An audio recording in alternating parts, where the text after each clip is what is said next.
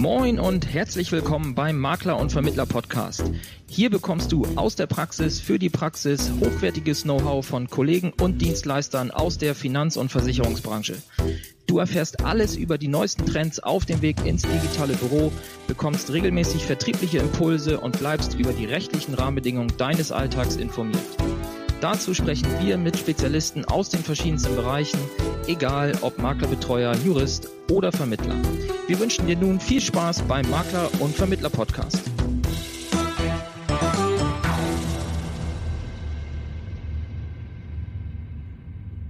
Hallo und herzlich willkommen zu einer neuen Folge des Makler- und Vermittler-Podcasts.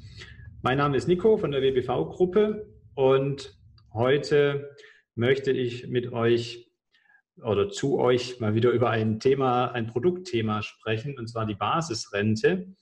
Ähm, da immer wieder in Gesprächen das Thema war, wie finde ich eigentlich die optimale Basisrente? Ähm, da gibt es doch einige Vorurteile oder ja, Auswahlkriterien, die vielleicht nicht ganz so äh, sinnvoll sind oder so greifbar. Und damit das hier kein Monolog wird, habe ich mir jemanden zum Gespräch dazugeholt, ähm, der da einige Kompetenz vorweisen kann und der bezogen auf unseren Podcast auch schon so leichte Michael Schumacher Rekordanklänge hat. Ähm, das ist jetzt der, der vierte Auftritt zu verschiedenen Themen. Ähm, der gute Joachim Heid äh, wird mich heute hier begleiten. Erstmal herzlich willkommen, Joe. Hallo Nico, schön, dass ich mal wieder dabei sein darf. Ja, finde ich auch ganz toll. Ähm, kurz äh, vorab noch, wir haben hier gerade ein Gewitter vorbeiziehen. Wenn es hier also mal rumpelt im Hintergrund, dann habe ich nicht den Schreibtisch umgeschmissen. Das ist draußen der Donner. Ähm, das können wir schlecht rausschneiden. So, aber zurück zu, äh, zu den Inhalten. Ja, steigen wir doch so mal ein, ähm, was die äh, Frage angeht, wie finde ich eigentlich die optimale Basisrente in Gesprächen mit Kollegen kommen da manchmal immer die Punkte, ja, man vergleicht eben die Hochrechnungen in den Vergleichern, wo die höchste Rente rauskommt, ähm, vielleicht noch die garantierte Rente nur oder womöglich noch die Gesamtrente. Oder andere äh, tauchen tief ein in die PIPs und versuchen daraus auf der Basis äh, Kosten zu vergleichen und Renditen auszurechnen. Oder andere haben auch gesagt, ja, ich nehme die mit der größten Fondsauswahl oder wo mir der ja, was der Bauchgefühl mir sagt. Ähm, wie würdest du denn vorgehen, um die richtige Basisrente zu finden, Joe? Ja, wie es im Gerücht immer so schön heißt, man nimmt natürlich den Anbieter, der die höchste Provision bezahlt. Nein, Spaß beiseite. Ist ist der gleiche Ansatz, den ich hier fahre, wie ich ihn auch bei Riester jahrelang gefahren bin. Das heißt, ähm, was nutzt mir irgendetwas Versprochenes an Ablaufleistungen oder Rentenhöhen auf dem Blatt Papier, wenn dann irgendwelche Veränderungen eintreten, weil der Kunde irgendwas am Vertrag beispielsweise verändert und dann stimmt alles hinten nicht mehr. Und deswegen fahre ich hier wie bei Riester den gleichen Ansatz und habe dazu anstatt sechs Riester-Fragen dann eben mal zwölf Rürup-Fragen entwickelt mhm. von denen fünf identisch sind mit den Riester-Fragen und sieben dazugekommen sind, die eben speziell auf die Basisrente ja, entwickelt wurden. Mhm. Und mit diesen Fragen gehe ich dann eben mit dem Kunden es durch, was davon ist ihm wichtig und schaue dann, welche Anbieter am Markt können diese Punkte oder diese Fragen, die dem Kunden dann eben besonders wichtig sind, dann bestmöglichst erfüllen. Das heißt, mhm. ich schaue auch hier primär auf die Bedingungswerke. Mhm. Die, wir gucken uns die Fragen gleich mal an. Ähm, jetzt hast du gerade noch was äh, angesprochen, die dem Kunden wichtig ist. Der sollte ja äh, im Vordergrund stehen und viele glauben ja auch, die Basisrente sei nur was für Selbstständige. Ähm, ich bin der Meinung, die ist für jeden etwas, wo sie sich rentiert, ob selbstständig angestellt oder verbeamtet. Ähm, da hast du ja auch eine andere Meinung zu als äh, Design nur was für Selbstständige, richtig? Ja, ganz genau. Ich habe damals, als ich mein erstes Konzept mit, mit Gerling, das Reformer Plus entwickelt hatte, habe ich auch das sogenannte Kreisgespräch entwickelt. Und bei Reformer Plus konnte ich ja Riester, Rürup miteinander kombinieren und in einer Software berechnen. Und bei diesem Kreisgespräch, das war mein Verkaufsansatz, da habe ich eben erklärt, wie funktioniert die Riester-Rente, wo kommt sie her, warum gibt es sie. Das werden sicherlich der ein oder andere Zuhörer wird das aus, aus meinen Webinaren und auch Präsenzschulungen sicherlich auch noch kennen. Und habe das gleiche bei der Basisrente gemacht. Mhm. Und wenn man so vorgeht, dann stellt man eben fest, die Basisrente kam ja 2005 zusammen mit dem Alterseinkünftegesetz. Mhm. Und einer der primären Ansätze des Alterseinkünftegesetzes war ja die Einführung der nachgelagerten Versteuerung der gesetzlichen Rente. Ja. ab 2040 ja dann die hundertprozentige nachgelagerte Versteuerung der gesetzlichen Rente. Ja. Und hier kam eben zum Ausgleich neben der Riester-Rente dann 2005 die Basisrente mit dazu, damit der Kunde eben die Möglichkeit hat, dieses Netto, diesen Netto-Rentenverlust im Prinzip durch eine private geförderte Altersvorsorge ausgleichen zu können. Und das war und ist eben die Basisrente. Ja. Und damit rentiert sich oder damit ist natürlich vom Einsatzzweck her die Basisrente mal eigentlich sogar primär für sozialversicherungspflichtig Angestellte da und geeignet und kann aber auch von Selbstständigen und Beamten, die davon ja damals nicht betroffen waren, mitgenutzt, ebenfalls mitgenutzt werden. Aber so gesehen ist sie sogar primär für Arbeitnehmer da. Richtig, und bei der Riester-Rente hat sich ja in Fachkreisen so langsam auch durch, äh, rumgesprochen, dass die ja ursprünglich entwickelt wurde, um die entsprechende Rentenkürzung 2000 ähm, auszugleichen. Und ähm, das ist das, was du jetzt auch sagst, dass auch die Basisrente dann im nächsten, in der nächsten Runde 2005 entwickelt wurde, um eben die aus der nachgelagerten Besteuerung der Renten, faktische Rentenkürzung dann wieder auszugleichen. Und deshalb eben. Ja, genau. Und das, was ich, und das, was ich eben da in diesem Kreisgespräch, mit dem, wenn ich jetzt heute als Vermittler noch tätig wäre, immer noch einsetzen würde, um dem Kunden Riester und Rürup zu erklären, weil es funktioniert heute noch ganz genauso. Ähm, wenn das, was ich da in diesem Kreisgespräch erkläre, ist ja jetzt zwar bei mir entstanden am Schreibtisch und dann in Praxisgesprächen erprobt, aber es gibt lustigerweise äh, ein, zwei Jahre später kam ein BMF-Schreiben raus. Es gibt also ein BMF-Schreiben und in diesem BMF-Schreiben steht das, was ich im Kreisgespräch erkläre, also auf einer Seite in sechs, sieben Minuten mit dem Kunden durchspreche, steht in diesem BMF-Schreiben exakt so auch drin. Gut, das BMF-Schreiben hat halt 60, 70 Seiten mhm. und wenn du nach bei Seite 10 bist, weißt du nicht mehr, was du bei Seite 1 gelesen hast. Aber ähm, da steht genau das so drin, wie ich es eben auch in dem Kreisgespräch immer wieder zeige und gezeigt habe. Ja, ja, und das, daraus, also ich setze das Kreisgespräch auch äh, sehr gerne weiterhin in der Praxis ein und daraus ergibt sich ja auch, dass es kein Entweder-Oder ist, ähm, sondern immer eine clevere Kombination der entsprechenden Durchführungswege. Und ähm, man kann ja dann auch das konkret ausrechnen ähm, anhand des Einkommens äh, und der Rentenprognose etc. für den Kunden, wann sich eine Basisrente rechnet. Und daraus kann man dann auch erkennen, dass das eigentlich schon ab rund 40.000 zu versteuerndem Einkommen der Fall ist und eben nicht erst für die sechsstellig Verdienenden, wie oft geglaubt wird. Ja, ich würde sogar nicht mehr auf 40.000 zu versteuern gehen.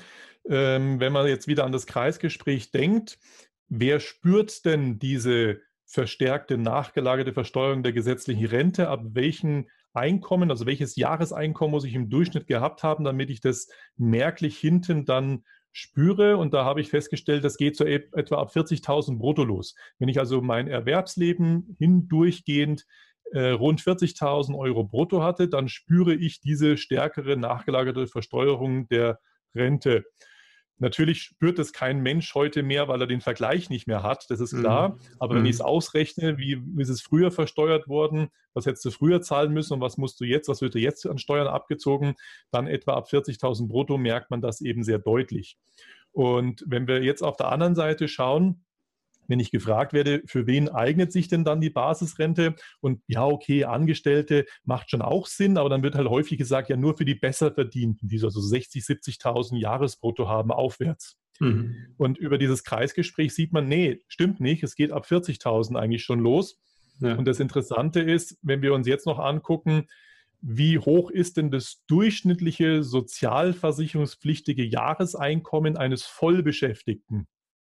Und wir schauen dabei die Statis nach, dann stellen wir fest, dass wir da eben aktuell bei ungefähr 40.000 Jahresbrutto angekommen sind. Ja. So gesehen ist also die Basisrente sinnvoll, bei jedem durchschnittlich vollbeschäftigten Angestellten anzusprechen zumindest. Also wir halten fest, sie ist grundsätzlich äh, bei den meisten rentabel und äh, sinnvoll anzusprechen. Und dann kommt der nächste Punkt, ja, aber sie sei doch so unflexibel und starr und nicht vererbbar etc. Ähm, was ja. äh, erwiderst du denn dann? Ja, auch hier hilft uns das Kreisgespräch wieder. Im Kreisgespräch zeigen wir dem Kunden für dieses Kuchenstück, das dir hier durch eine höhere Steuerlast aus deinem Rentenkuchen rausgeschnitten wurde, ist die Basisrente dafür eingeführt worden. So, und jetzt können wir hier mal gucken, was ist denn das richtige Vergleichssystem der Basisrente? Wenn ich jetzt eine Basisrente mit einer privaten Rente in der dritten Schicht vergleiche, dann ist klar, dass natürlich die Privatrente viel, viel flexibler ist. Das ist aber nicht das richtige Vergleichssystem.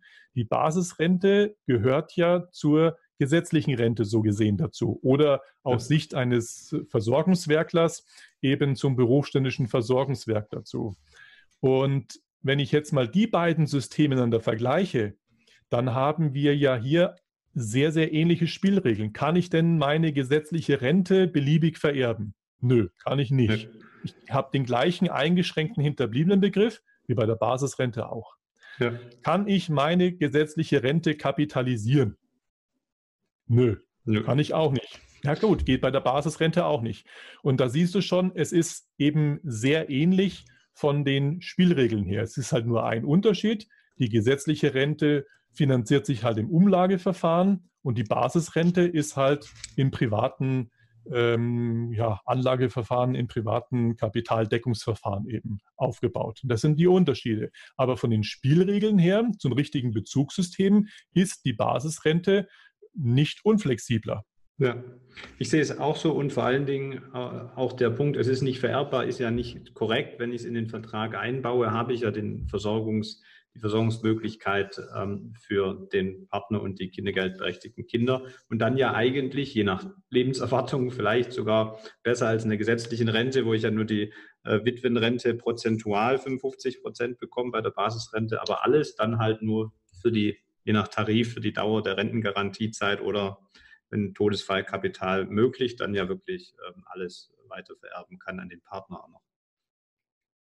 Ja, und da kommen wir jetzt halt genau an den Punkt, da streut, oder da trennt sich nicht, da streut sich jetzt, sondern da trennt sich jetzt die Spreu vom Weizen. Das wollte ich eigentlich sagen, bezüglich natürlich der Anbieterauswahl. Gerade im Bereich der Regelungen in den Bedingungswerken ähm, gibt es große Unterschiede zwischen Anbietern. Da kommen wir eben genau in diese zwölf Rürup-Fragen auch schon rein. Ja, dann lass uns da doch einfach mal reinspringen, aber der Reihe nach. Wir haben ja eine schöne äh, Übersicht, die wir auch in den Show Notes verlinken. Ähm, da kann dann jeder sich das nochmal in Ruhe auch vor Augen führen und nicht nur vor Ohren. Ähm, aber dann fangen wir mal mit der ersten Frage an. Und ich würde vorschlagen, ich lese vor, du darfst sie kommentieren. Einverstanden? Okay. Ähm, dann äh, lautet die erste Frage, ich frage es auch in Frageform, äh, kann Ihr Rentenfaktor zu Ihrem Nachteil verändert werden? Genau, da geht es also darum, wenn ich jetzt eine Basisrente habe, die mir einen garantierten Rentenfaktor bietet und ich irgendwelche Vertragsänderungen während der Laufzeit vornehme ob dann die Rechnungsgrundlagen, mit denen sich dieser Rentenfaktor ermittelt, zum Nachteil des Kunden verändert werden können. Und da gibt es halt Anbieter, da ist es so, und es gibt Anbieter, da ist dieser, sind die Rechnungsgrundlagen, mit denen dieser Rentenfaktor berechnet wird, eben nicht zum Nachteil des Kunden abänderbar, zum Vorteil schon, aber nicht zum Nachteil. Und mhm. das ist dann halt gerade bei einem Produkt, das ja eben nicht kapitalisiert werden kann, extrem wichtig.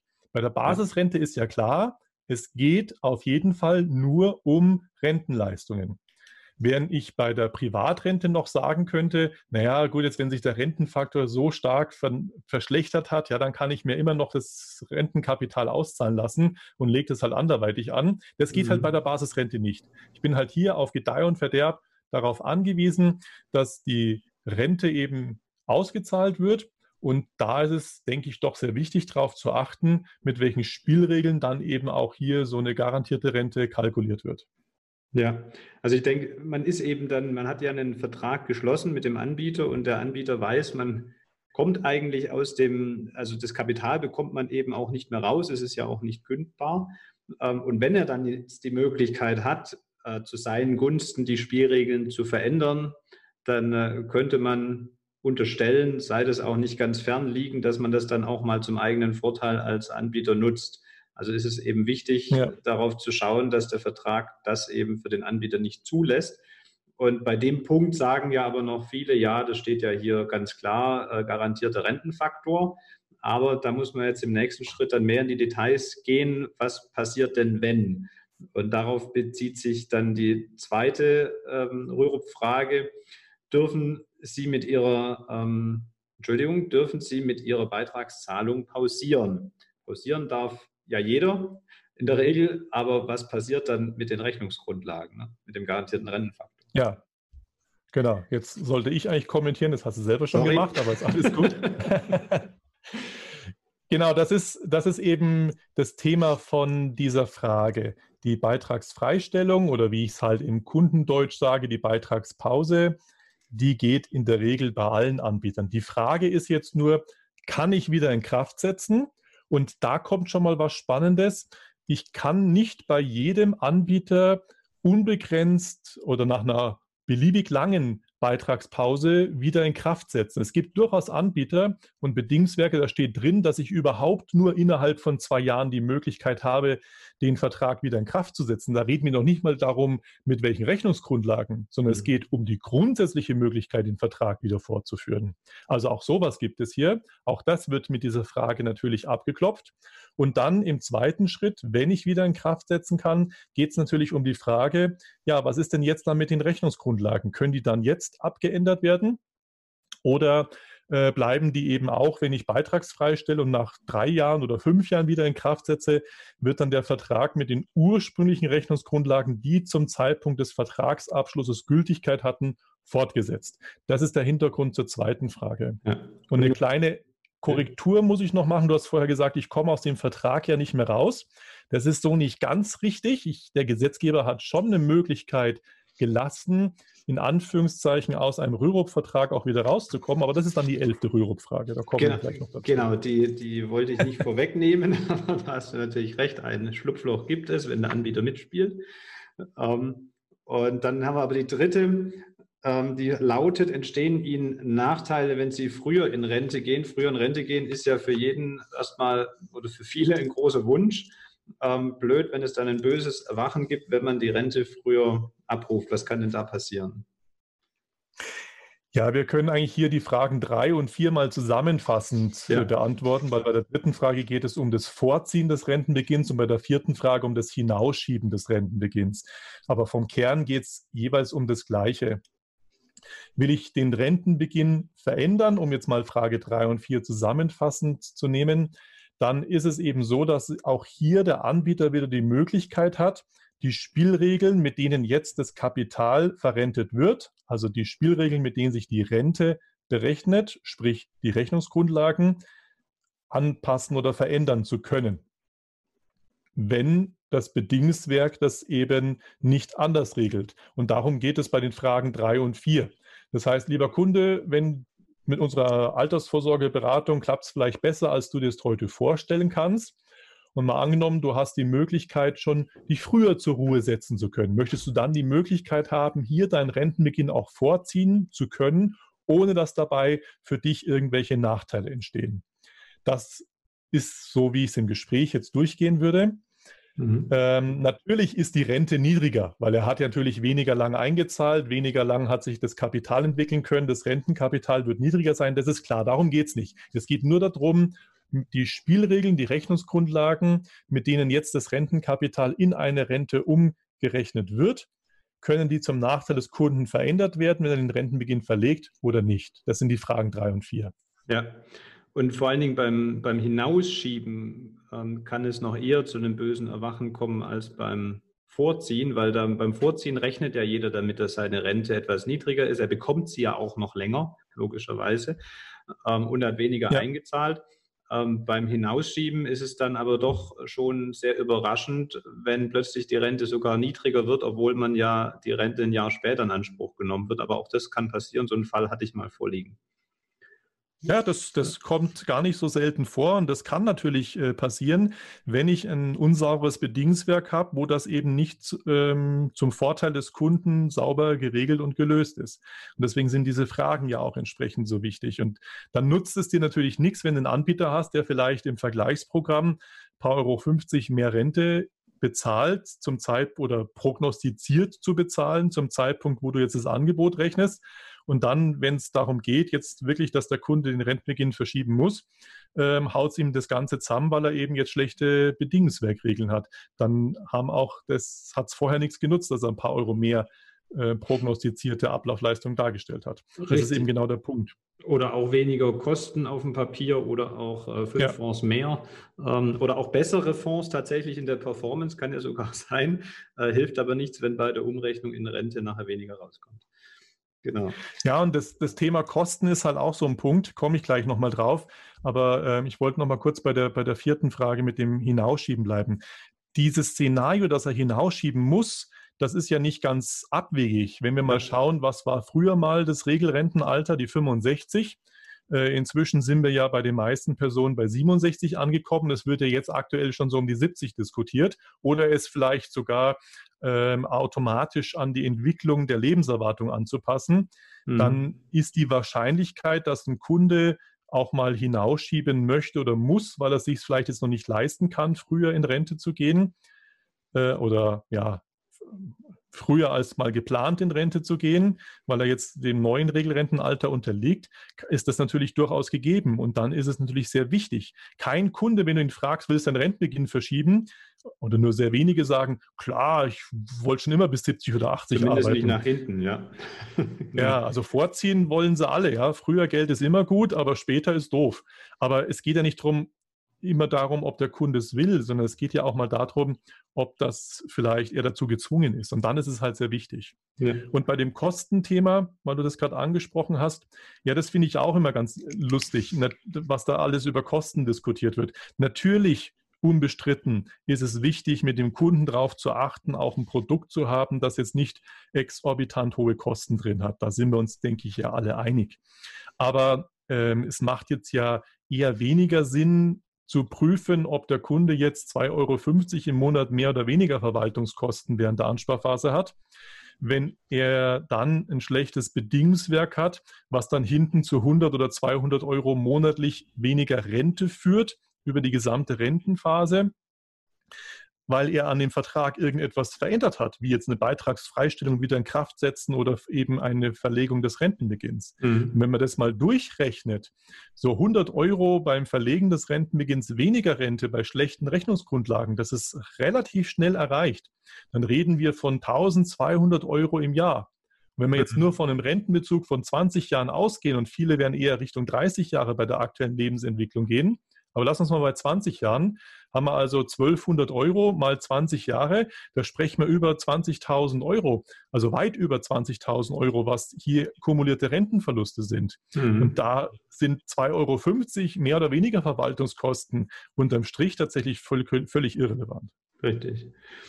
Absolut sehe ich auch so. Und die auch der Punkt, du hast gesagt, die meisten wollen nicht nach hinten schieben. Den Fall, den ich hatte, der kam mit einem Fremdvertrag äh, zu uns und hat gesagt, Herr Vogt, können Sie es mal anschauen, das kann doch nicht sein, dass ich rausschiebe und es kommt weniger raus plötzlich.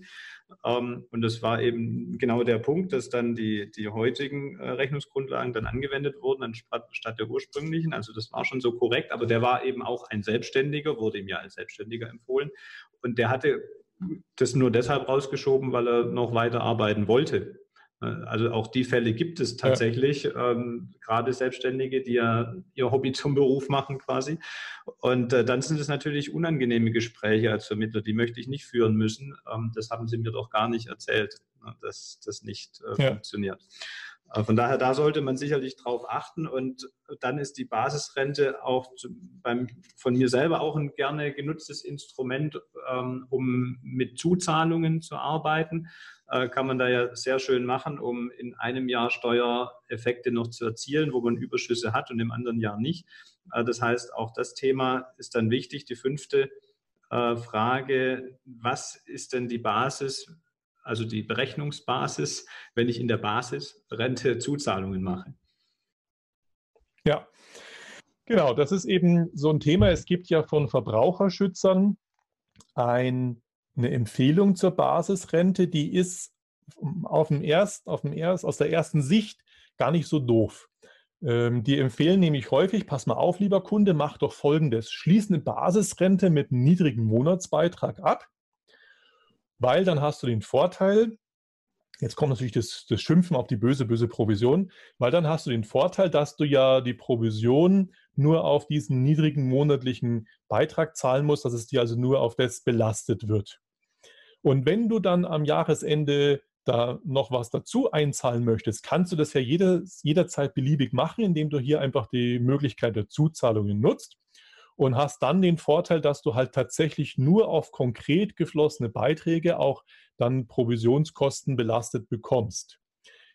Ist jetzt so schlecht der Tipp erstmal nicht, wenngleich mir das in Kombination mit dem Schimpfen auf die vermeintlich böse, böse Provision nicht gefällt. Aber der Ansatz erstmal ist erstmal aus wirtschaftlicher Sicht nicht so doof. Weil wenn jetzt ein Selbstständiger mit 500, 600 Euro Monatsbeitrag mit der Basisrente anfängt mhm. und dann aber vier Jahre später das Unternehmen mal ein, zwei schlechtere Jahre hat, ich meine, sehen wir ja aktuell, na, da kommt dann plötzlich so ein Virus daher und dir haut seine ganze Unternehmensplanung zusammen, dann mhm. kann es eben auch mal sein, dass du anfängst, erstmal an deiner Altersvorsorge eben etwas zu sparen, bevor du biometrische Risiken beitragsfrei stellst. Ja.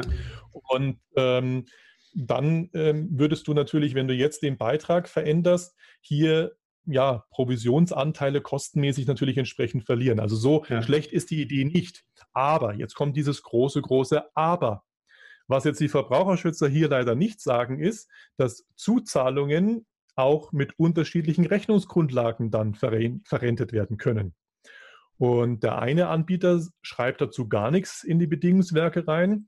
Der andere Anbieter schreibt beispielsweise rein, wir werden Ihre Zuzahlungen immer mit den Rechnungsgrundlagen verrenten, die zum Zeitpunkt des Kapitalflusses Gültigkeit haben. Also immer dann, wenn ich halt zuzahle.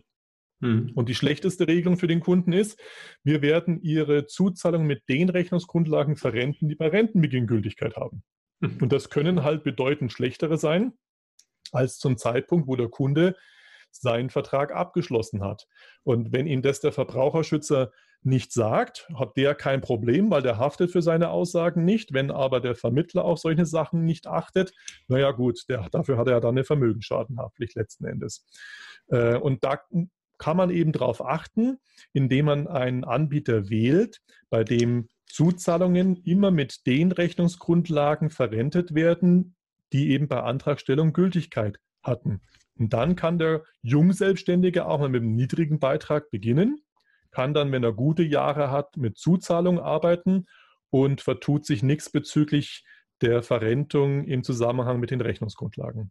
Ja, der, zum Verbraucherschutz und dem Provisionsargument habe ich auch noch eine kleine Ergänzung, weil es gibt ja auch Tarife, die also die Zuzahlungen werden ja verprovisioniert, die dann aber sogar höher verprovisioniert werden als der ursprüngliche laufende Beitrag. Also dann kann die Empfehlung auch noch richtig nach hinten losgehen, unabhängig von den Rechnungsgrundlagen. Ähm, aber die sind natürlich nochmal der größere Effekt.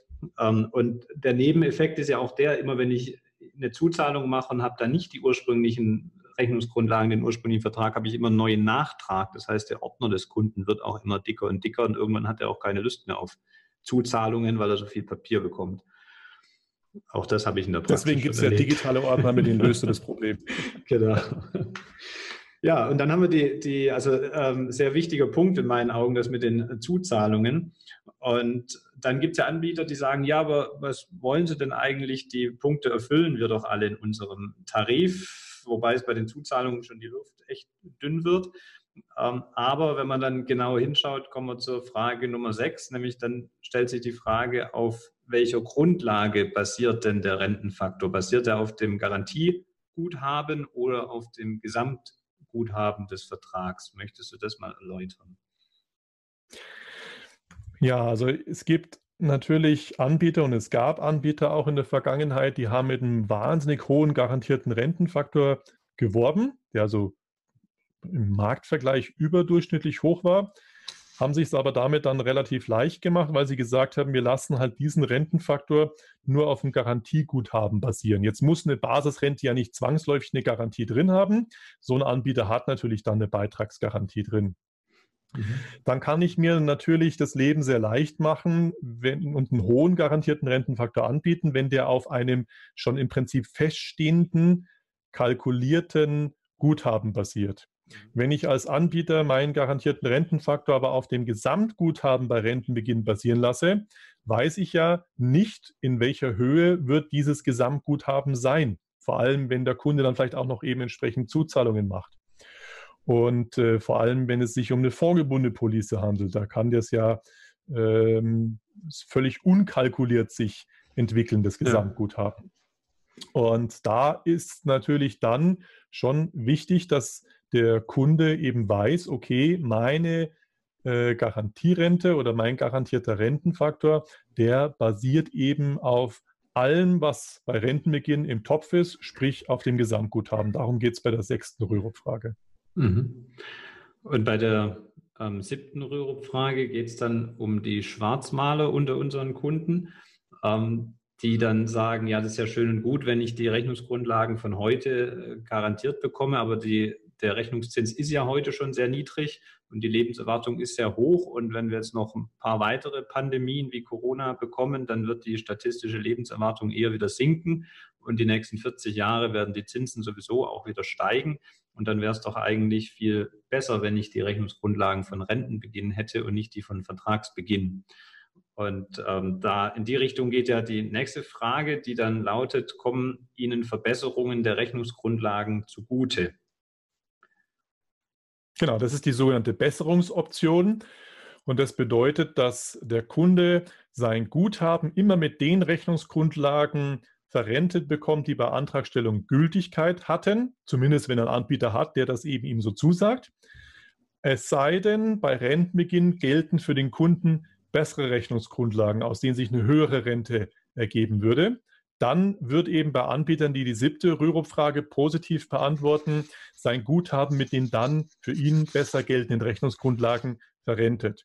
Dann hat er das Beste aus beiden Welten. Er friert sich die heutigen Spielregeln sozusagen ein und wenn sich das jedoch nochmal verändern sollte, zu seinem Vorteil, zu seinen Gunsten, kommt er eben bei so einem Vertrag dann auch in den Genuss davon. Finde ich eine sehr beruhigende äh, Regelung, weil man dann eben nicht in die eine oder andere Richtung hoffen muss. Und die, also da, damit sind wir eigentlich bis zu der Frage 7 erstmal ähm, durch die wichtigen Punkte durch für den Normalfall und soweit decken sie sich ja deshalb auch weitestgehend mit den Riester-Fragen. Äh, die Frage 8, da geht es dann nicht mehr um den geplanten Normalfall, sondern äh, dass der Rentenbeginn von der versierten Person nicht erreicht wurde, also um den äh, Todesfall. Und deshalb lautet die Frage, dann wird für Kinder bei Tod eines Elternteils in der Ansparphase eine abgekürzte Leibrente angeboten. Was gilt es da zu mhm. beachten? Das hat jetzt genau mit diesem eingeschränkten hinterbliebenen Begriff zu tun, den wir eingangs angesprochen hatten. Bezugsberechtigte Personen bei der Basisrente sind ja der Ehepartner und oder die eigenen Kinder, sofern das Kind noch Kindergeldanspruch hat, also in der Regel maximal bis zum 25. Lebensjahr.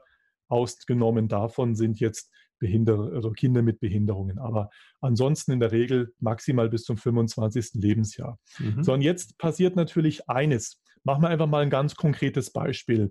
Um es einfacher zu machen, wir nehmen eine alleinerziehende Person, die ist Versicherungsnehmer so einer Rürup, so einer Basisrente und hat so einen Vertrag schon ein paar Jahre bestehen, hat eine 23-jährige Tochter, die meinetwegen in Heidelberg Medizin studiert. So, und jetzt passiert irgendetwas, die äh, versicherte Person macht vom Recht des Ablebens Gebrauch und im Rürup-Guthaben, in dem Rürup-Vertrag ist ein Guthaben von, sagen wir mal, 100.000 Euro drin. Mhm. Jetzt wird natürlich anbieterseitig geprüft, gibt es anspruchsberechtigte Hinterbliebene? Ehepartner gibt es keinen, okay. Was ist mit Kindern? Jawohl, gibt es. Aha, gehört das Kind noch dazu? Wie alt ist es denn? 23, okay, passt.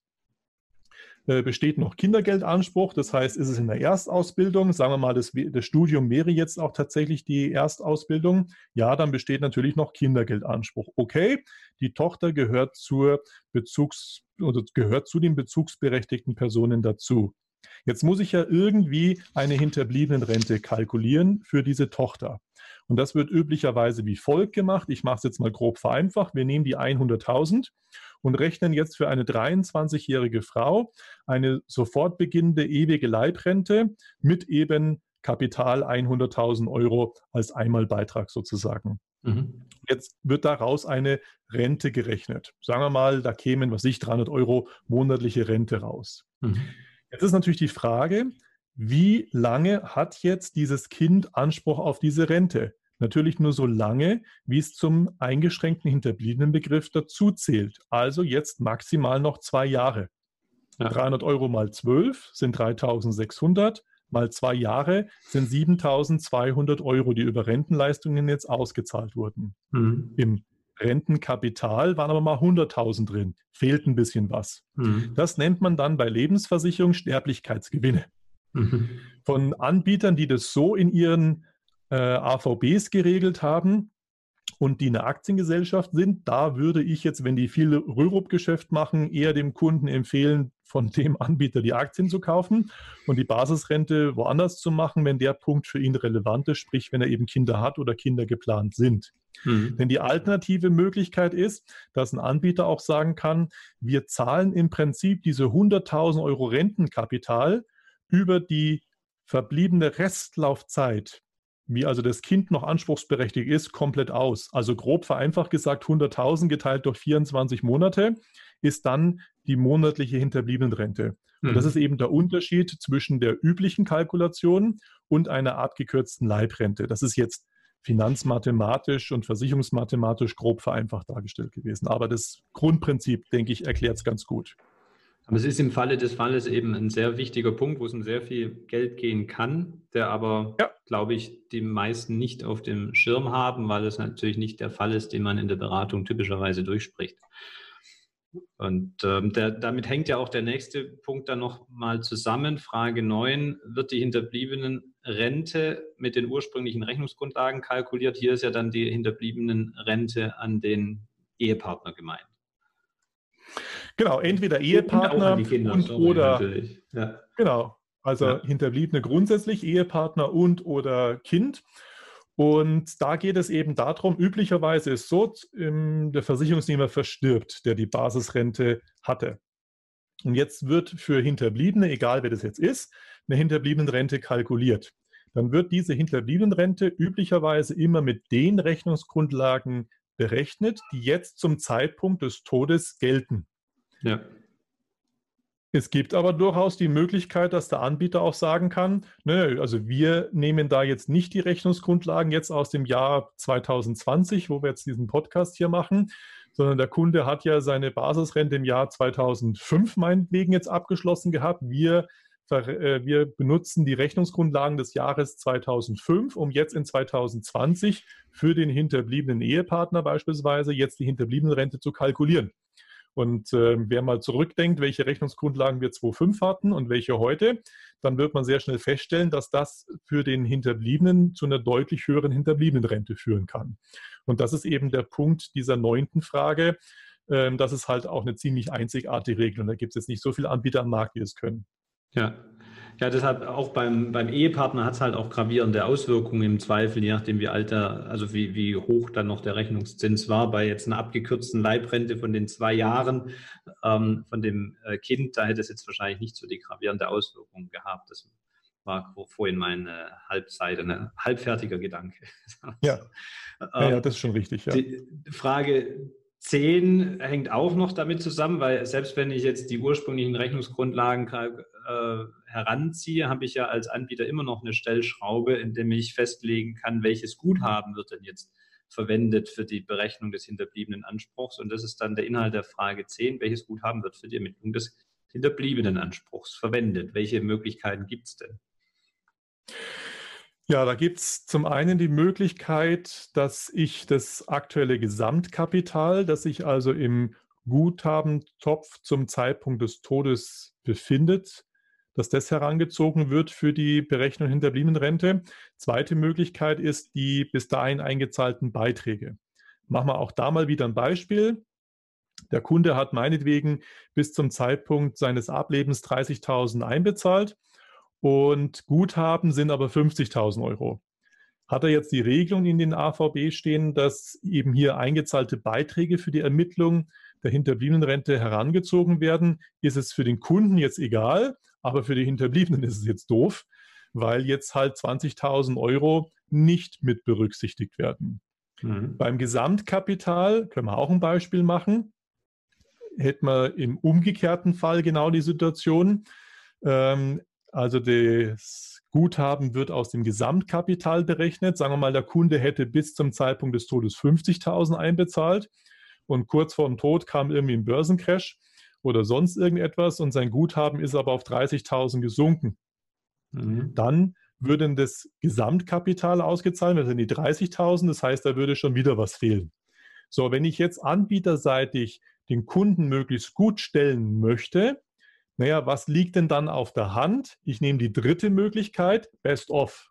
Also entweder eingezahlte Beiträge oder Gesamtguthaben, je nachdem, was zum Zeitpunkt des Todes für die Hinterbliebenen eben dann das Bessere ist. Und das ist die zehnte Rürup-Frage oder um das geht es bei der zehnten Rürup-Frage.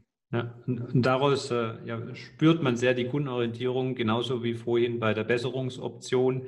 Ich gucke einfach immer, was gibt es für Möglichkeiten und entscheide nicht im Vorhinein, äh, was ich für das Sinnvollere halte, vielleicht ja auch mit äh, als Anbieter, sondern ich lasse eben äh, es offen und sage, das, was am Ende faktisch, wenn wir die Fakten kennen, tatsächlich das Bessere ist, das gilt für meinen Kunden. Äh, das finde ich sehr ja, fair. Genau. Und äh, die ähm, elfte Frage ist, und ähm, da kommen wir jetzt wieder in einen anderen Bereich rein, aber in das vorhin angesprochene Schlupfloch, ähm, kann das Guthaben auf einen anderen Anbieter übertragen werden. Warum könnte das wichtig sein? Ja, das ist jetzt ein ganz interessanter Punkt. Also müssen wir erstmal auf was anderes eingehen. Viele wissen gar nicht, dass der Gesetzgeber die Möglichkeit gelassen hat, dass man das Guthaben von einem Rürup-Anbieter auf einen anderen Rürup-Anbieter übertragen kann. Bei der Riester-Rente, da wissen es alle, da ist es auch gesetzliche Pflicht. Also jeder Riester-Anbieter muss sein Guthaben übertragbar machen. Interessanterweise gibt es aber keine gesetzliche Regelung, dass ein anderer Anbieter das Guthaben aufnehmen muss. Aber zumindest die Abgabepflicht ist gesetzlich geregelt. Bei der Basisrente gibt es diese Abgabepflicht nicht. Es gibt aber aus einem BMF-Schreiben heraus die Möglichkeit, es zu tun. Und es ist auch klar, dass es diese Möglichkeit geben muss, denn es gibt ja auch Rürup-Fondssparpläne beispielsweise. Und ein Rürup-Fondssparplan hat die gleiche Herausforderungen zu lösen wie ein Riester-Fondssparplan. Er braucht irgendwann einen Rentenversicherungspartner, um eben diese ewige Leibrente, die vom Gesetzgeber hier gefordert wird, darstellen zu können. Das heißt, er muss irgendwann das Guthaben von der Kapitalanlagegesellschaft auf den Rentenversicherer übertragen. Und die gleiche Herausforderung gibt es natürlich auch bei den Rürup-Fondssparplänen. Da sieht man also allein schon anhand dieser Möglichkeit der Rürup-Fondssparpläne, dass es die Möglichkeit der Kapitalübertragung schon mal gesetzlich geregelt geben muss. Mhm. Aber sie ist halt keine Pflicht. Und wofür kann das jetzt wichtig sein für den Kunden? Das habe ich eben entwickelt, diese Frage aus, wieder aus Kundensicht und zwar gerade aus Sicht jüngerer Kunden, Jungselbstständige beispielsweise. Mhm. Für die ist ja so eine Basisrente durchaus sinnvoll und geeignet. Jetzt, wenn man sich mit einem jungen Menschen über Altersvorsorge unterhält, ist das ja eh schon ein recht, recht schwieriges Thema. Denn gerade jüngere Menschen tun sich ja schwer, jetzt auf 30, 40 Jahre in die Zukunft zu planen. Mhm. Die wissen ja teilweise gar nicht, das meine ich jetzt gar nicht äh, despektierlich und das meine ich auch gar nicht jetzt, äh, dass das schlimm ist. Ich finde das eher gut. Die wissen ja noch nicht mal, was werden sie in zwei Jahren beruflich machen. Ja, mache ich da irgendwie ein Sabbatical oder mache ich mich dann mal, bin ich dann doch nicht mehr selbstständig, bin mal angestellt und wechsle wieder zurück oder wie auch immer. Das ist ja heute nicht mehr so, dass ich heute als Azubi beim Unternehmen anfange und als Vorstand beim gleichen Unternehmen in Rente gehe. Die Zeiten sind ja vorbei. Was jetzt aber bei der Basisrente noch hinzukommt, da unterhalte ich mich mit dem Kunden ja nicht nur über die 20, 30, 40 Jahre Ansparphase, weil, äh, in denen er sich an einen Anbieter bindet oder mit einem Anbieter eben hier ähm, ja, in geschäftliche Beziehung eintritt, sondern bei der Basisrente unterhalte ich mich jetzt ja auch noch über 20, 30 Jahre Rentenphase. Das heißt, im Extremfall geht es hier um 50, 60 Jahre, die der Anbieter mit diesem Kunden zu tun hat. Mhm. Und da hakt es dann doch mal sehr schnell bei einem jüngeren Selbstständigen oder jungen auch Angestellten aus, der dann sagt, was weiß ich, ob in, in 40, äh, 50 Jahren der Anbieter für mich überhaupt noch der richtige ist. Was ist denn, wenn zwischendrin ein Anbieter oder ein Modell kommt, das für mich viel interessanter ist? Dann kann ich da ja nicht hinwechseln. Und ja. genau deswegen war es mir eben so wichtig, auf diesen Punkt zu achten. Hat der Anbieter oder hat der Kunde einen Rürup-Vertrag bestehen, wo der Anbieter diese Übertragbarkeit im Bedingungswerk dem Kunden zusagt? Kann ich als Vermittler zum Kunden sagen, du und pass auf, und wenn wir in drei, vier oder fünf Jahren oder in zehn Jahren einen Anbieter finden oder du findest, wo du der Meinung bist, der ist besser für dich, ja, macht nichts, dann kannst du halt zu dem hinwechseln, nehmen wir das Guthaben mit und fertig.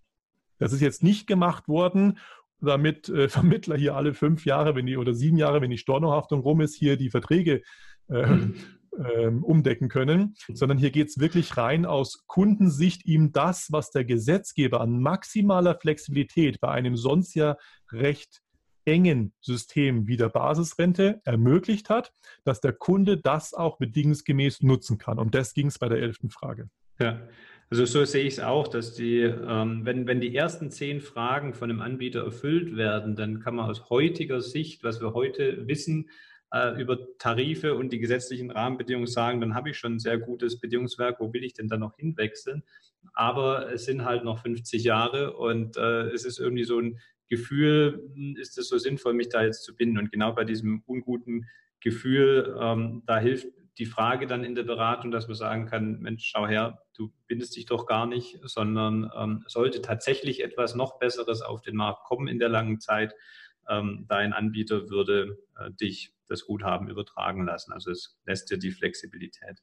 Ich finde die sehr wichtig. Und das kann der, ganz genau, das kann der Kunde aber dann wirklich nur dann nutzen, äh, wenn es auch explizit in den Bedingungen drinsteht. Steht es nicht drin, hat er diese Möglichkeit nicht. Punkt. Ja, Genau, deshalb ist es ein wichtiges Auswahlkriterium und dann sind wir fast durch, dann haben wir oder sind durch die Bedingungen eigentlich durch, weil ähm, es gibt noch einen zwölften Punkt, den du in deine Fragen aufgenommen hast, der aber keine Bedingungsregel äh, darstellt und darstellen kann.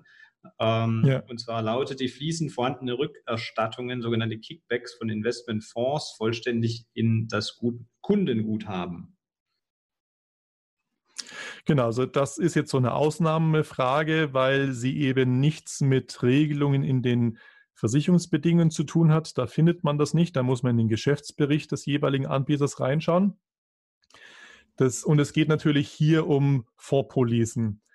Und bei Vorpolisen ist es halt so, dass häufig Kickbacks seitens der Kapitalanlagegesellschaften an den Anbieter gezahlt werden.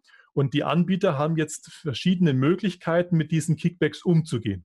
Möglichkeit Nummer eins ist, der Anbieter behält die Kickbacks komplett für sich selber, um einen vielleicht, sagen wir mal, von den Verwaltungskosten her eigentlich so billig kalkulierten Tarif über Kickbacks querfinanzieren zu können. Und da reden wir über ordentliche Beträge, also so bei 25, 30 Jahren Laufzeit, selbst bei nur so 100, 150 Euro Monatsbeitrag, können da durchaus mal Kickbacks entstehen zwischen ja, 12.000 und 17.000 Euro. Also wir reden da schon über ordentliche ähm, Guthaben, die hier eben dann in den Vertrag zusätzlich reinfließen oder eben auch nicht, wenn die Regelung nicht sauber ist. Also der Anbieter kann diese Kickbacks einbehalten. Zweite Möglichkeit ist, er kann die Kickbacks dem ähm, ja, dem Kollektiv sozusagen zur Verfügung stellen. Dann kommen oder profitieren eben alle Kunden, grob vereinfacht gesagt, zumindest alle Kunden, die diese Tarifgeneration bestehen haben, profitieren dann von diesen Kickbacks. Das halte ich für eine Lösung, die jetzt, ja, mag man als sehr sozial verkaufen können. Ich finde sie aber aus Kundensicht eher ungünstig, erkläre ich gleich. Und die dritte Möglichkeit ist, die Kickbacks werden vertrags- und kundenindividuell dem Kunden zugeordnet, der die Kickbacks eben auch ausgelöst und verursacht hat. Und da kommen wir eben jetzt zu dem Unterschied, gebe ich es dem Kollektiv oder weise ich es dem Kunden einzeln zu. Gebe ich, verteile ich alle Kickbacks aufs Kollektiv, hat natürlich derjenige, der jetzt mit der Mindestprämie äh, seinen Rürup-Vertrag bespart und eher weniger bis gar keine Kickbacks generiert, hat natürlich einen Vorteil, dass er trotzdem jetzt Guthaben zugewiesen bekommt. Das ist dann so das Robin Hood-Prinzip. Wir nehmen es von den Reichen und geben es den Armen im Prinzip, ja. Also der, der natürlich jetzt 5, 6, 700 oder noch mehr Monats-Euro-Beitrag hat, der generiert ja eher mehr Kickbacks als der, der 25 oder 50 Euro Monatsbeitrag hat. Und jetzt würde das eben auf alle, auf das Kollektiv verteilt werden. Mhm. Ähm, Wäre ich jetzt ein 25 Euro Monatssparer, fände ich das gut. Hätte ich aber 700 Euro Monatsbeitrag, fände ich das jetzt nicht so gut. Dann hätte ich gerne die Kickbacks, die ich verursacht habe oder die ich ausgelöst habe, gern auch in meinem Vertrag wiedergesehen. Und deswegen halte ich hier eben die Regelung, dass Kickbacks, wenn sie denn entstehen, zu 100 Prozent individuell in das Kundenguthaben fließen für die fairere Regelung. Mhm. Die Regelung mit dem Kollektiv hat natürlich, und da müssen wir jetzt wieder auf, auf Tarifkalkulation achten, und da war ich ja mal eine ganze Weile intensiv mit diesen Themen beschäftigt. Bei Tarifkalkulation ist natürlich so, häufig werden Tarife entwickelt, damit sie im Vergleichsprogramm weit oben positioniert sind und ich möglichst viele, ähm, ja, mir möglichst viele Marktanteile damit sichern kann. Weil es halt immer noch viele Vermittler gibt, die sortieren halt nach höchster Ablaufleistung oder höchster Rente und bieten das dem Kunden dann an. Nach der Folge wird sich das dramatisch reduzieren. Ja, ich hoffe es. und ähm, da kann ich natürlich, wenn ich jetzt Kickbacks im Kollektiv zuordne, kann ich mir natürlich in der Nische kleine Monatsbeiträge, Marktanteile sichern, weil ich jetzt eben im Prinzip Gelder reinkalkulieren kann von der Prognose, die dieser Kunde sonst so gar nicht generieren könnte, weil ich halt die Kickbacks von den Hochmonatsbeiträgen eben auf die niedrigen entsprechend mit umverteile.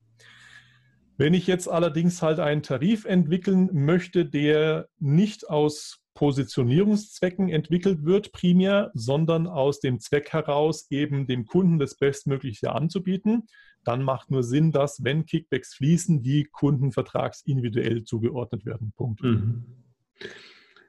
Prima. Ja, alle äh, zwölf Fragen stellen ja den Kunden komplett in den Mittelpunkt und da hast du dir jetzt eine wunderbare Wunschliste quasi aufgeschrieben, was denn ein Basisrentenvertrag erfüllen sollte.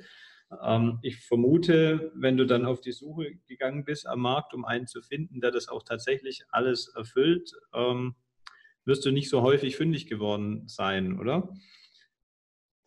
Ja, es gab ähm, bis vor ein paar Jahren keinen einzigen Tarif, der alle zwölf Fragen positiv beantwortet hat. Ich musste also bis dahin immer damit leben, ähm, mit, mit dem Kunden die zwölf Punkte durchzugehen und dann halt zu schauen, welcher Anbieter, welcher Tarif kann möglichst viel von den Punkten, die dem Kunden wichtig sind, erfüllen.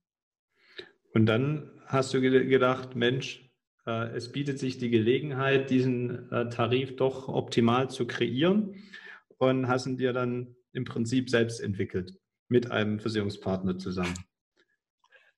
Ja, wenn, wenn du es so formulieren möchtest, ja. Also der, ähm, ich hatte mit diesem Versicherer, kann man ja mal erwähnen, das ist die Bayerische, ja, mit dem Versicherer hatte ich vor einigen Jahren ähm, schon mal einen Riester-Tarif entwickelt. Äh, weil ich eben hier tatsächlich damals auf der Suche war nach einem Anbieter, der einen Riester-Tarif mit mir gemeinsam so entwickelt, dass der eben alle Spielregeln enthält, die mir besonders wichtig sind. Und das hat die Bayerische damals dann eben gemacht. Und das war, kann man doch auch heute noch sagen, ein sehr erfolgreiches Projekt, das wir damals da gemeinsam hatten. Und dann lief bei der Bayerischen ein Rürup-Tarif, den sie damals hatte, aus und sie waren eben vor der Herausforderung gestanden, jetzt einen neuen zu entwickeln. Und da hatten sie mich dann eben angesprochen, ob ich eben als externer Consultant sozusagen nicht Interesse hätte, hier auch einen Rürup-Tarif entsprechend mitzuentwickeln oder die neuen Rürup-Tarif der Bayerischen eben mitzuentwickeln. Und da habe ich mich eben mit diesen zwölf Rürup-Fragen entsprechend eingebracht. Das heißt, so unglaublich es klingt, aber inzwischen gibt es einen Tarif am Markt, der all die Punkte erfüllt.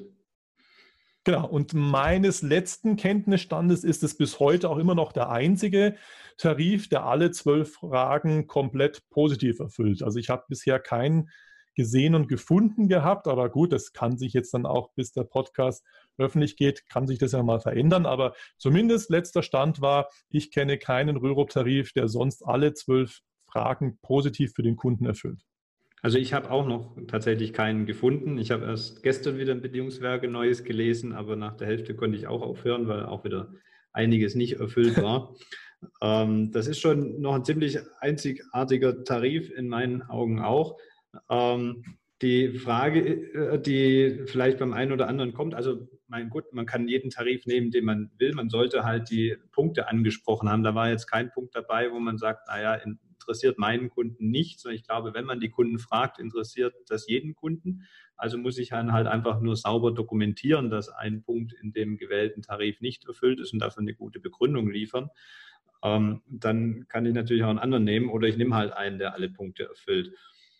Und der, es ist aber eine reine vorgebundene äh, Police. Warum habt ihr da bei der Produktentwicklung gesagt, wir machen da eine reine Vorpolice und eben nichts mit Beitragsgarantie? Ja, das ist relativ einfach erklärt. Der Rürup-Tarif wurde damals entwickelt zu Zeiten, als wir bereits schon in der Niedrigzinsphase waren. Und anders als bei der Riester-Rente gibt es ja bei der Rürup-Rente keine gesetzlich vorgeschriebene Bruttobeitragsgarantie und vor allem auch keine hundertprozentige Bruttobeitragsgarantie, wie wir es bei Riester ja zumindest noch gesetzlich vorgeschrieben haben. Und gerade in Niedrigzinsphasen bei Neuabschlüssen, da schluckt natürlich so eine Beitragsgarantie schon auch ein bisschen ähm, hier Performance und Rendite. Ich meine, das ist klar, dafür bietet es auch Sicherheit, aber äh, kostet natürlich auch Performance und Rendite. Ja. Und bei der Rürup-Rente ist es nicht vorgeschrieben und deswegen hatte man hier damals gesagt, äh, wir wollen hier einen Tarif entwickeln, wo der Kunde eben das Maximum an Kapital und Renditechance rausholen kann, die sich ihm bietet. Und deswegen ist hier ganz bewusst auf die äh, Beitragsgarantie eben entsprechend verzichtet worden. Die Bayerische hat auch damals schon immer gesagt, äh, wenn wir hier so die zwölf Rürup-Fragen vorgestellt haben und dann natürlich gesagt haben, dass es ein reiner vorgebundener Tarif ist, ist immer gesagt worden, so fair ist da der Anbieter auch, ja, und wenn dein Kunde aber da Wert drauf legt auf eine Beitragsgarantie, dann ist halt für diesen Kunden der Tarif jetzt halt mal nicht geeignet. Da musst du einen Anbieter halt raussuchen, der halt diese Beitragsgarantie drin hat. Äh, aber es gibt durchaus viele, die sagen, nö, brauche ich nicht oder will ich nicht, ich will das Maximum Rendite haben und für den ist der Tarif natürlich super. Ja, und wenn ich Laufzeiten habe, was man normal, wenn man die Altersvorsorgeberechnung rechtzeitig macht, noch mit Restlaufzeiten von 30, 40 Jahren hat und eine saubere Aufklärung auch und Beratung dem Kunden gegenüber leistet, ähm, dann hat er auch irgendwann verstanden, dass eine Beitragsgarantie ihn deutlich mehr kostet, als sie ihm hilft auf so eine Laufzeit und die eigentlich ähm, nicht notwendig ist und es ja auch in der Vergangenheit noch keinen ja, 13-jährigen Zeitraum ja beim DAX zum Beispiel, aber sagen wir mal locker äh, 20-jährigen Zeitraum gibt, wo es dann jemals noch negative Ergebnisse gegeben hätte. Und da ich so einen Tarif wahrscheinlich sowieso nur vermittel, wenn ich auch Bedingungen mit ihm bespreche oder diese anhand der zwölf Fragen, ähm, kann ich auch noch im Bereich der Kapitalanlage eine saubere Beratung machen und dann äh, kommt ja auch eine reine Fondspolice hier, denke ich, in den vielen Fällen äh, zum Tragen. Ich kann ja innerhalb der Fonds immer noch mein Risikoniveau steuern, ob ich jetzt rein Aktien nehme ja. oder eben auch nicht. Ja, und vor allem ist ja eines noch zu berücksichtigen, bei Riester wird ja auch seit Jahren diskutiert bei der Monisierung oder Modernisierung, dass eben hier diese Bruttobeitragsgarantie genau aus den genannten Gründen eben aufgeweicht werden soll, reduziert werden soll. Also da hat man ja auch schon erkannt, da muss man vielleicht ein bisschen was machen. Und deswegen hier halt als Tarif, der eine reine Vorpolice ist. Ja. Prima. Joe, ganz herzlichen Dank für den Überblick über die von dir entwickelten zwölf Rürup-Fragen. Ich fand es klasse. Ich glaube, da ist ganz viel dabei ähm, für jeden, der Altersvorsorge und äh, berät und zur Basisrente berät, ähm, was man hier mitnehmen kann. Und dir, lieber Hörer, wenn es dir gefallen hat, ähm, gerne gib uns eine äh, positive, ein positives Feedback, eine iTunes-Bewertung. Da freuen wir uns auch tierisch drüber. Und wenn ihr andere äh, Gedanken zu dem Thema habt und sagt, das äh, sehe ich anders, dann lasst es uns auch gerne wissen. Kommt zu uns in die Facebook-Gruppe Makler und Vermittler Podcast. Schreibt uns gerne, was ihr für sinnvolle Ansätze haltet. Lasst uns darüber diskutieren. Bin ich auch immer gerne offen für, neue Ansätze zu lernen oder andere Sichtweisen kennenzulernen. Und ähm, ja, Joe, möchtest du noch ein abschließendes Sätzchen zu unseren Zuhörern sagen zu dem Thema? Ja, ich sage erstmal vielen Dank, dass ich wieder hier dabei sein durfte und bin schon ganz gespannt, was dann das fünfte Thema ist, mit dem wir uns vielleicht dann hier in dem Podcast da mal wieder hören und uns austauschen. Ja, da bin ich auch gespannt. Äh, du gibst das ja vor, du entwickelst dich ja immer weiter und ähm, arbeitest dich immer sehr tief in neue Themen ein, die wieder spannend sind. Ähm, ja, lassen wir mal auf uns zukommen. Genau. Prima, dann vielen Dank, Joe, und habt noch einen schönen Tag und ihr da draußen auch. Und wir hören uns in der nächsten Folge. Mehr Infos zum Makler und Vermittler Podcast findest du in der gleichnamigen Facebook-Gruppe oder auf der Webseite www.vertriebsansatz.de. Möchtest du uns ein Thema oder einen Interviewgast vorschlagen? Dann schick uns einfach eine E-Mail an info@vertriebsansatz.de. Bis zur nächsten Folge vom Makler und Vermittler Podcast.